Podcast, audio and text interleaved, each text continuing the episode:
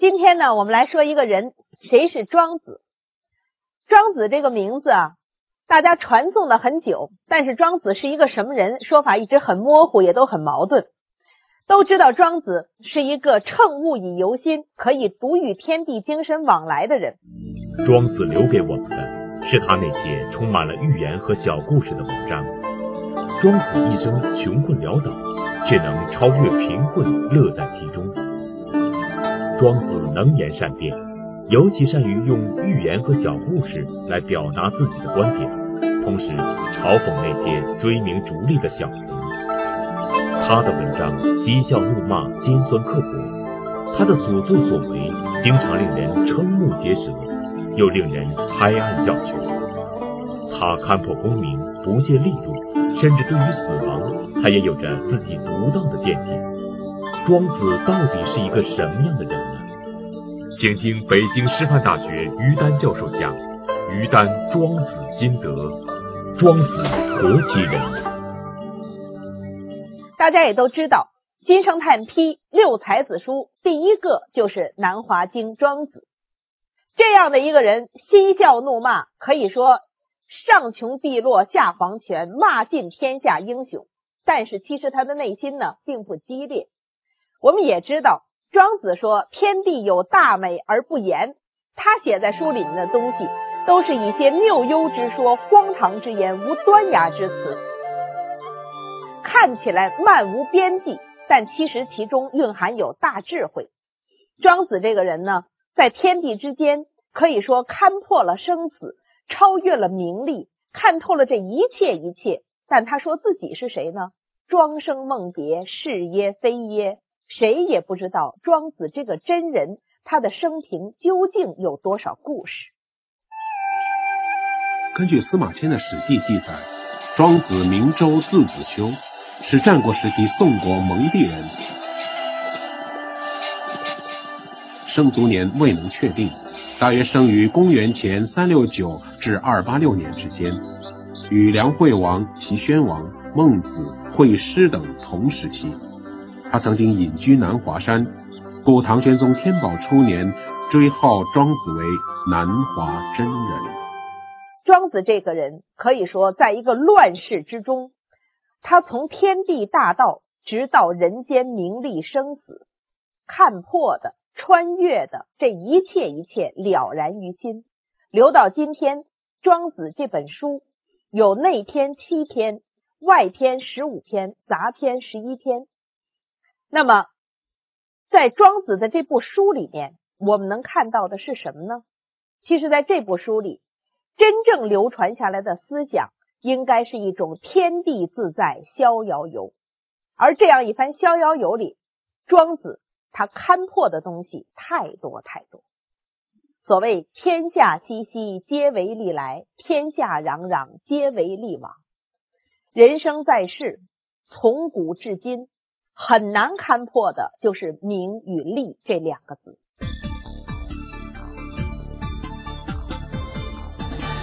应该说。首先，大家面临的就是利益的纷扰、利益的诱惑，因为在这个世界上，人人都会面临着经济的问题、生存的困窘。那么，庄子的生活又是什么样呢？其实，庄子的生活从他的寓言里面，我们也可见一斑。他的生活一直是相当贫困的。庄子曾经说过一个故事：有一天呀，家里穷的实在是揭不开锅了。要去借米，等米下锅，他就去找当时的一个叫监河侯，专门管水利的一个小官看河的，生活比他要好一点。他说：“你啊，稍微借给我点粮食吧。”那个监侯和监监河侯呢，就说的非常漂亮，对他非常热情，说：“你看啊，我现在正在收租子，你等着我，一旦把租子全收上来，我一下就借给你三百斤。”这个话说的很漂亮啊。三百两黄金，这多大的一个资产呢？庄子一听，他说：“我给你讲个故事吧。昨天我也从这个地方过，我听到有人叫我名字，四下看了一下，没看见谁。又找了一圈，最后低头看见，就是车钩压出来的那个车辙印儿里面有一条小鲫鱼在那儿跳呢。你给我点水喝好吗？啊，可以，但是我现在没有水，等我到吴越去，向吴越王请求开通西江的水引水回来迎接你回归大海，怎么样？这不是明天早上到鱼市场买我回去算了。他说那小鲫鱼听了以后，就跟我淡淡说了一句话，他说你要有一升水，现在就能救了我的命。要等到你把那么远的水都调来，你去看看那个卖鱼竿的铺子，或许你还能找着我。庄子说完这话就走了。这说明什么呢？说明庄子在现实的境遇中，并不是一个超越、洒脱、生活富足无忧的人。可以说他的生活捉襟见肘，他要处处求人，他要等米下锅。这种生活的窘境，可能在一般常人之下。那大家可能更奇怪了，这样一个人有什么资格逍遥游呢？一个人当他衣食不能保温饱的时候，他怎么还能有更高的追求呢？这里面其实有一个秘密，真正能够挡住人心的，永远是他最看重的标准。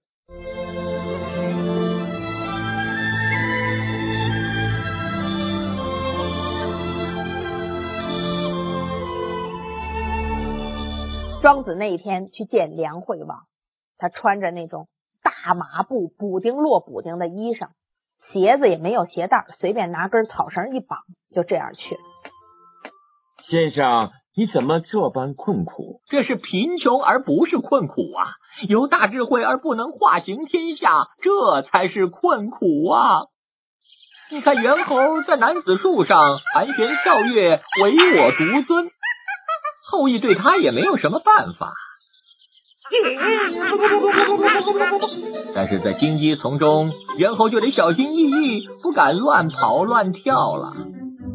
而我现在就是生不逢时，处在荆棘丛中啊。他说：“真正的仁人志士，不怕生活上的贫困，怕的是精神上的潦倒。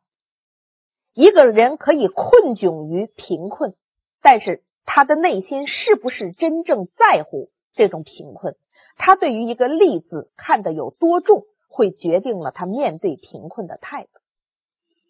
庄子自己对这个“利”字看重吗？他周围有的是有钱的人呢，所以他自己记录了这样一个故事。他说，就在他们宋国，有一个叫曹商的人，这个人有一天很荣幸带着国家使命去出使秦国。大家知道那个时候，秦国那是西部最强大的国家。走的时候呢，这国家给他配了那么几乘车马。到了那儿，不辱使命，把事情办完了，特别得到秦王的欢心。回来的时候，浩浩荡荡带着上百乘的车马回来。这人回来以后呢，就趾高气昂，很金骄的对大家夸海口。他说：“你看我这样一个人，哈。”要是论能力、论本事呢，让我住在一个破房子里面，让我黄脸瘪颈的，每天织草鞋、做手工，这样来生活的话，我估计我没有那能力。我的能力是什么呢？就是一看到国君在高位上的人，我几句话就可以讨得他的欢心，然后我可以换来这样的财富。我的能力大概也就是这个。他这么夸耀完以后，庄子是什么态度呢？他淡淡的跟这个人说：“他说我也听说了，这个秦王啊，有时候他自己有疾患的时候，便求天下名医。比如说他身上长疮、长疖子的时候，如果有人能够为他破一个脓疮，就可以赏他一辆车马；如果有人肯低三下四的去为他舔痔疮，就可以赏他五乘车马。”他说：“曹商啊，你是去秦国给秦王治痔疮去了吧？”要不然你怎么能带回这么多的车马呀？说你还是去吧，你这些东西我心里根本就不会稀罕。其实你看这样一个极尽辛辣讽刺之能事的语言，说明什么呢？说明“利”这个字困不住庄子的心。人们把孔子称为圣人，却把庄子称为神人。如果说孔子是儒家的代表，那么庄子。就是道家的化身。于丹教授认为，庄子的文章充满了天马行空的想象，充满了尖酸刻薄的讽刺和挖苦。但是庄子的思想对于我们现代人有什么样的启示呢？其实说到我们今天，一个有十块钱的人，未必他的快乐不如一个有身家上万资产的人。也就是说，手中有多少金钱，并不能决定他在你心里的分量。其实，目前在我们这个社会上，最快乐的人，既不是穷的叮当响的，也不是家财万贯、富比连城的，往往是那些有温饱到小康的这一批人，因为他们的生活底线不至于生活的过分的窘迫，但是他们也还不至于被财富束缚。在财富里异化，为财富担忧。其实说白了，我们可能在座的每一个人，我们这社会上的大多数都属于有资格幸福的人。但是幸福不幸福，那在你的心里了。其实我就见过这样的朋友。我有一个朋友呢，做媒体出身，后来呢开始做房地产，这个资产越做越大。离开媒体的时候，他非常痛苦。他说：“媒体是我这一生最喜欢的事情，但是我为什么要去做房地产呢？因为我要有孩子，我必须要为我的孩子们负责，要给他幸福的生活。他说，所以我违背我的心，我必须要有更大的金钱利益。然后他结了婚，有了一个非常可爱的儿子。这个时候，我们都觉得他钱挣的也差不多了，生活也应该挺好了。后来他说。”我必须要移民了。其实呢，他移民到一个很远很远的国家，而且先要让他的妻子带着孩子去，先要在那个地方，他自己还要留在国内挣钱。我们都在说，你为什么要搞得这么妻离子散的呀？你那么喜欢那个小儿子，为什么就让他离开呢？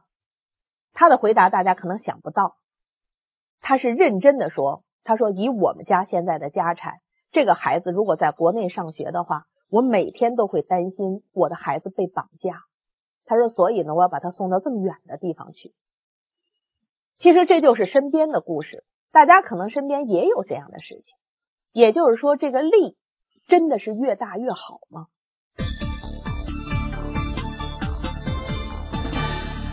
现在网上流行这样一个段子，说人生无非是为了几张纸，一辈子为几张纸。钱呢，是为了那么几张纸人民币；名呢，是为了那么几张奖状、文凭、档案。人到了死后呢，是为了墓志铭，是为了烧纸钱。说你看看，一辈子啊，就是几张纸而已。庄子那个时候呢，可能把这些东西看的就是太大了，所以利这个东西束缚不了他。他觉得我自己辛辛苦苦为利。丧失我自己很多的自由，很多的心智，让我自己用心为形役，不值得。这个道理，今天也有一些高士是能理解的。但是说到第二层，破名比破利要难。很多人说我可以不为金钱所动，但是我们看看古往今来，有多少人生前一世为的是死后追封一个谥号。由君王追封，说这个人，比如说他忠、他孝、他文、他武，这是在谥号里经常见到的。那么，当这个谥号刻上墓志铭，他会觉得生前的一切失落，在这一个永恒的墓碑上得到了补偿。这就是辛弃疾所谓的“了却君王天下事，赢得身前身后名，可怜白发生”，一生就这么过去了。俗话说。雁过留声，人过留名。破利不容易，破名就更难了。有多少人可能不为利所迫，却为名所累？即使一个高洁之士，也希望名垂青史。那么，庄子是不是在乎名分呢？在高官美誉面前，庄子会采取一种什么样的态度呢？广告之后，请继续收看《于丹庄子金德》，庄子何其人？俗话说：“雁过留声，人过留名。破利不容易，破名就更难了。”那么，在高官美誉面前，庄子会采取一种什么样的态度呢？庄子在乎名吗？我们知道，庄子这个人啊，他自己是富有雄才大略，但是自己不爱说，因为他说以为天地沉着，不可与庄语。他觉得这个人间的人跟他没怎么可以对话的前提，而且他说天地的大美自是不言的，所以他自己不爱说什么。这样的话，他就游荡在各地。这个时候，恰恰他的一个好朋友惠施、惠子这个人呢，在梁国在为相做宰相。庄子呢，晃荡晃荡就正好也到了梁国，就有很多人跑去跟惠子说：“说庄周这个人，他的口才雄辩远远在你之上啊！你别看他不说话，他要说起来你就不是对手啊！”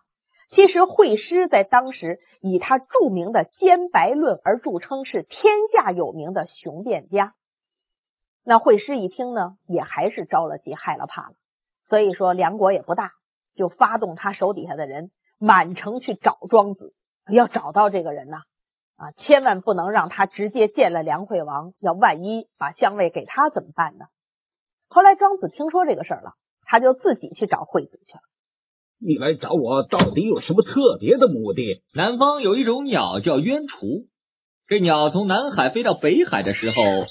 在这遥远的路上，非梧桐不栖，非竹石不食，非甘泉不喝。有一天，它飞过一只枭鸟的头上，那只枭鸟正在吃腐烂的老鼠。枭鸟恐怕冤雏抢走他的老鼠，便仰头嘎的大叫一声，就这样嘎的大叫一声。现在你也想嘎的叫我一声吗？名位对于世俗都有设置的必要，但对于大智慧的人来说，名位就像旅社一样，没有什么是值得留念的。其实这就是庄子眼中的名。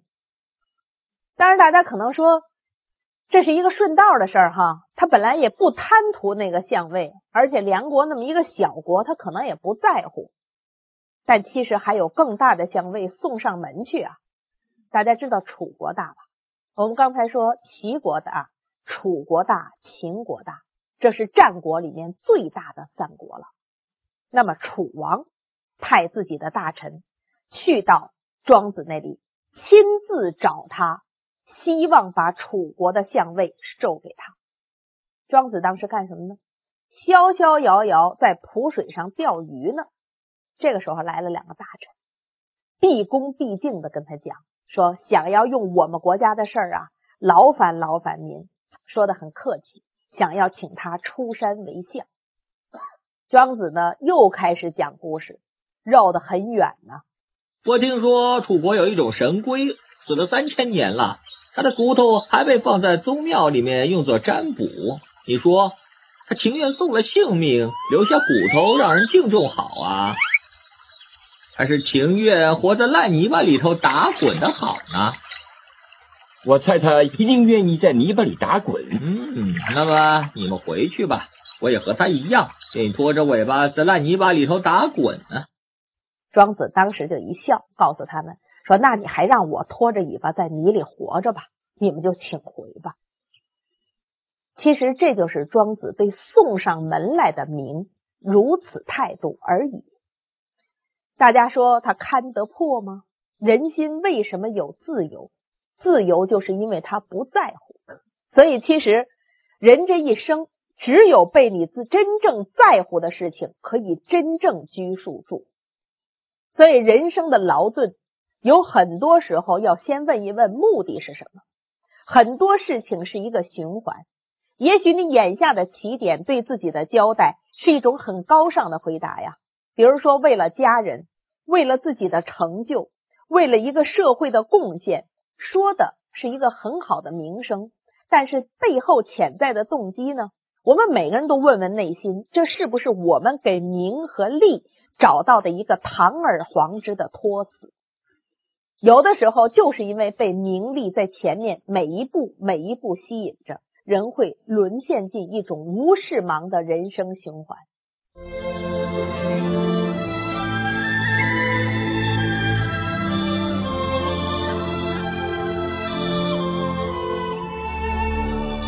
大家听说过这样的说法吗？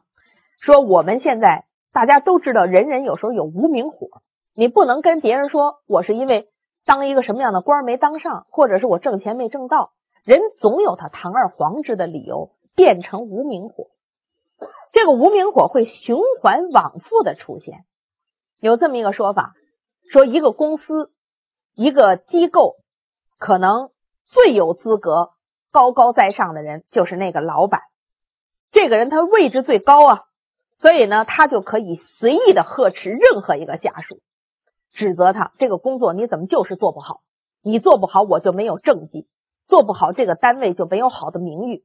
所有的过错都在你这一个人的操作能力上。你想想你的执行力怎么回事？回去自己反省，赶紧写份检查。明天你要加班把这事情做好。作为他的下属，那没什么话可讲，只能是唯唯诺诺，点头称是。回家以后，这股无名火怎么办呢？就开始跟老婆喊。说你看看你，我辛辛苦苦在外挣钱，我自己撑着这个家的名分，你能过这么好的日子？你还把家没管好，孩子没管好，你让我就过这样的生活吗？把老婆臭骂一顿，这个老婆呢也只好点头哈腰，因为每那个月要从丈夫手里拿钱，但是回过头心里又不平衡，就去训孩子，说你看看我为你这么辛苦，我这一生都付出了，如此操劳，你学习还不努力？你现在这个成绩，你对得起我吗？这个孩子呢，也只好点头哈腰。但是回过头呢，就更愤怒。这孩子就开始骂他们家的小狗，说：“你看看你，你这么不懂事儿，上次这么多大人欺负我，我回了家你还不跟我好好的，把这狗给打一顿。”狗呢，必须得听主人的，他知道他得住在这儿，他也无名火。狗在家不敢说什么，等一出去，无名火就撒在野猫的身上。就出去欺负野猫，就是不停的追着猫咬这个猫。猫知道它也打不过这个狗，它呢就也只好忍气吞声。然后这猫就拼命的到处想去找耗子，因为只有在耗子的身上，猫的愤怒才能得到宣泄。其实我们如果如此这般的说下去，一个老板的愤怒跟一个耗子的委屈之间，到底还差着多少环节呢？这就是我们人世间一种潜规则。其实我们心里都有无名火，我们真的想让自己平息吗？回过头来看看庄子，看一看我们是不是就是有内心的原因？是真是别人给我们这么多委屈呢，还是我们自己看不破名与利这两条船？大家看看中国古代造字很有意思。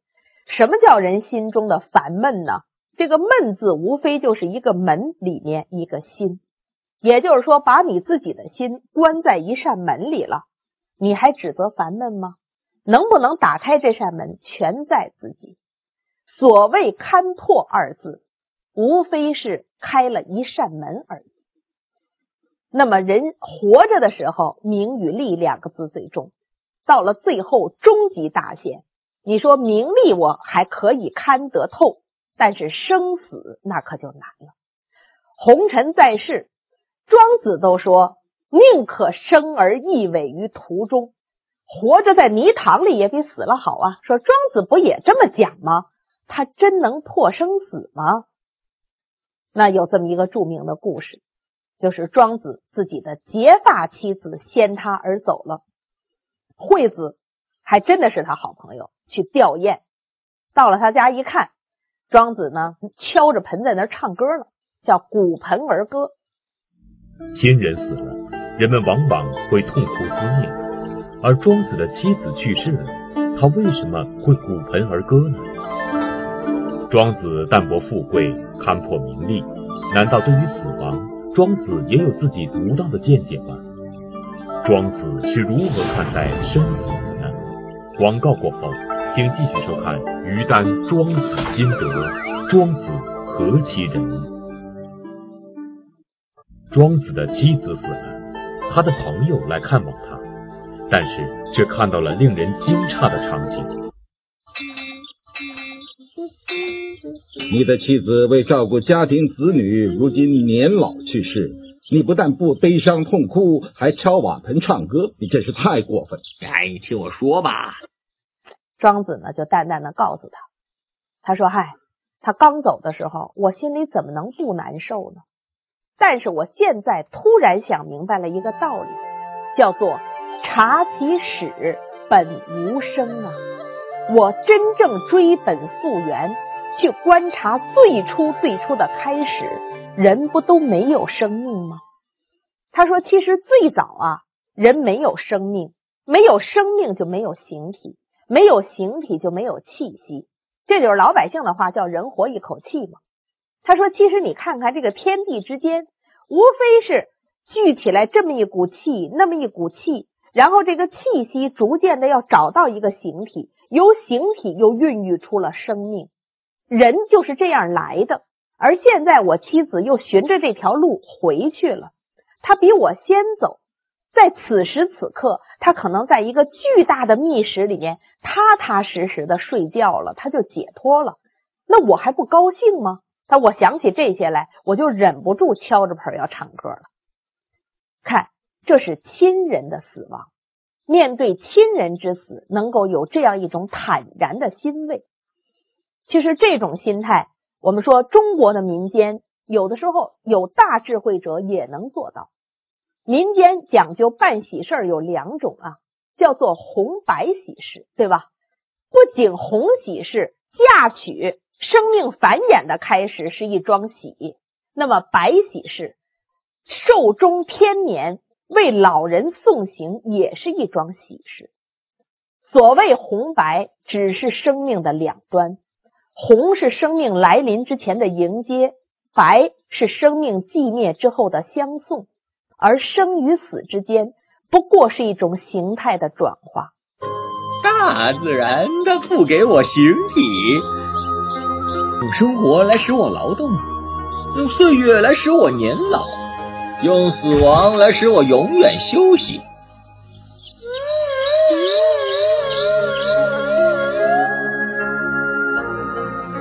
自然是变化的，人必须顺应自然，这样才能不喜不惧，生死无依。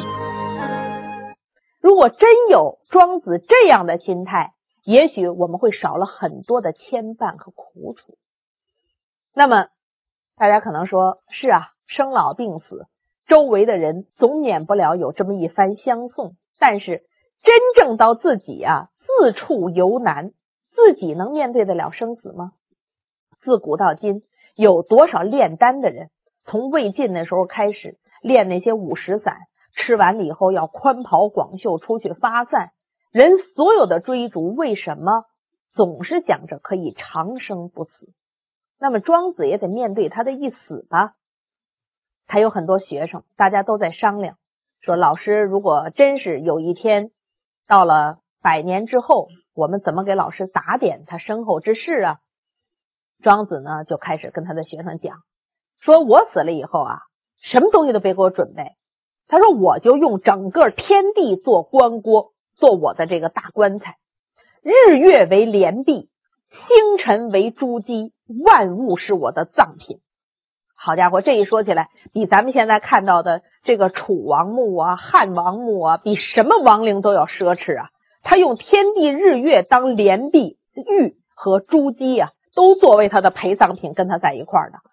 他说：“我就要这么一个大葬礼，就把我直接给扔出去就完了。”学生呢不敢，学生想想说：“老师，如果我们不给你弄个小棺材，扔在外面，被野兽把你给吃了，可怎么办呀？”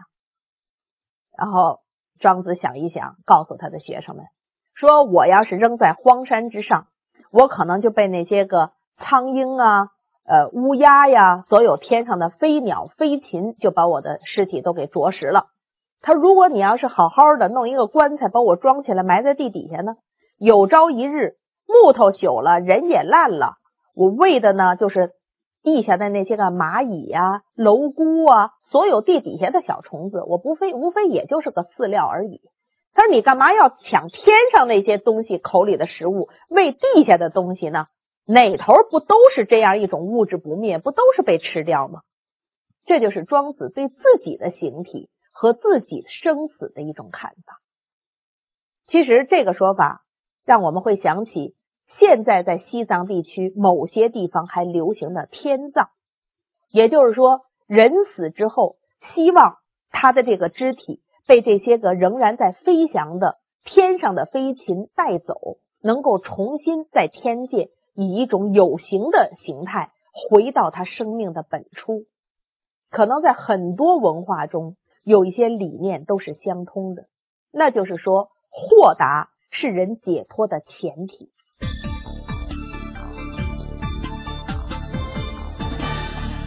我们社会上现在有很多抗癌俱乐部，对吧？有很多的抗癌明星。其实过去一听说得了癌症，那几乎就是判死刑了。可是现在为什么有的人就能活很多年呢？就是因为他有一种内心的这种调理，他乐观啊。那么他自己不惧怕死亡的时候，奈何以死惧之？这个死亡有的时候是你心里的一种暗示。其实庄子从来是一个不惧怕死亡的人，他不惧怕的方式就是乐生这两个字，也就是说，活得好比怕死要强得多。这个观点呢，跟儒家的思想也会不谋而合。这就是孔夫子回答他学生的那六个字，叫做“未知生，焉知死”。人活还没有活明白的时候，你干嘛去想死亡的事呢？在这一点上，可以说儒道相通，它给我们的都是一种温暖的情怀和一种朴素的价值，就是活在当下，永远是这四个字。人是活在当下，在当下看破了名，穿透了利，甚至不惧生死，那我们的心灵空间能有多大呀？这是一份大境界。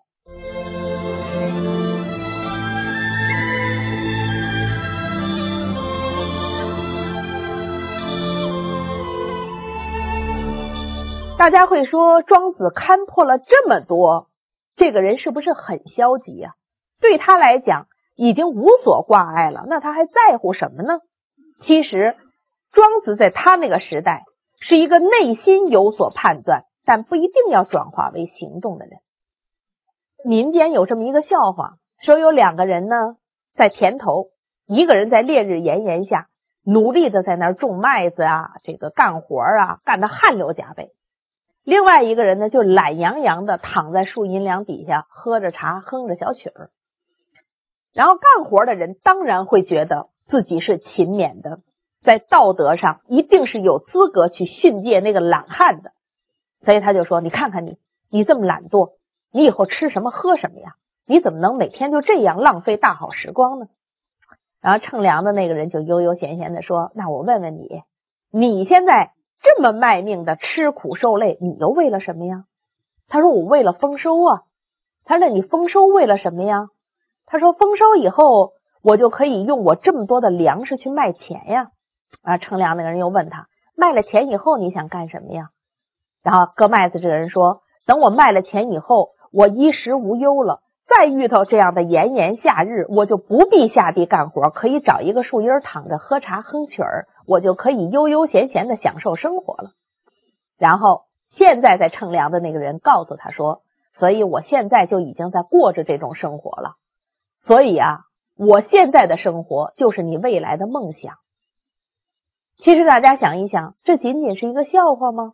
有很多时候，我们随手可得的事情，但是被我们观念上一个误区给遮蔽了。可以说。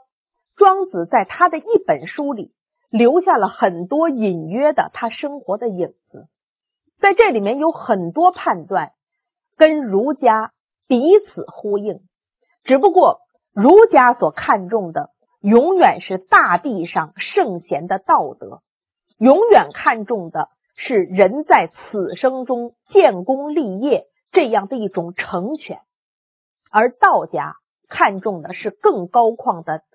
苍天上人的精神自由，他看重的是人在最终成全以后的超越。可以说，中国的儒家思想在社会这个尺度上要求人担当，但道家这个思想在生命层面上要求人飞跃。担当是我们的一份社会职责，超越是我们的一个生命境界。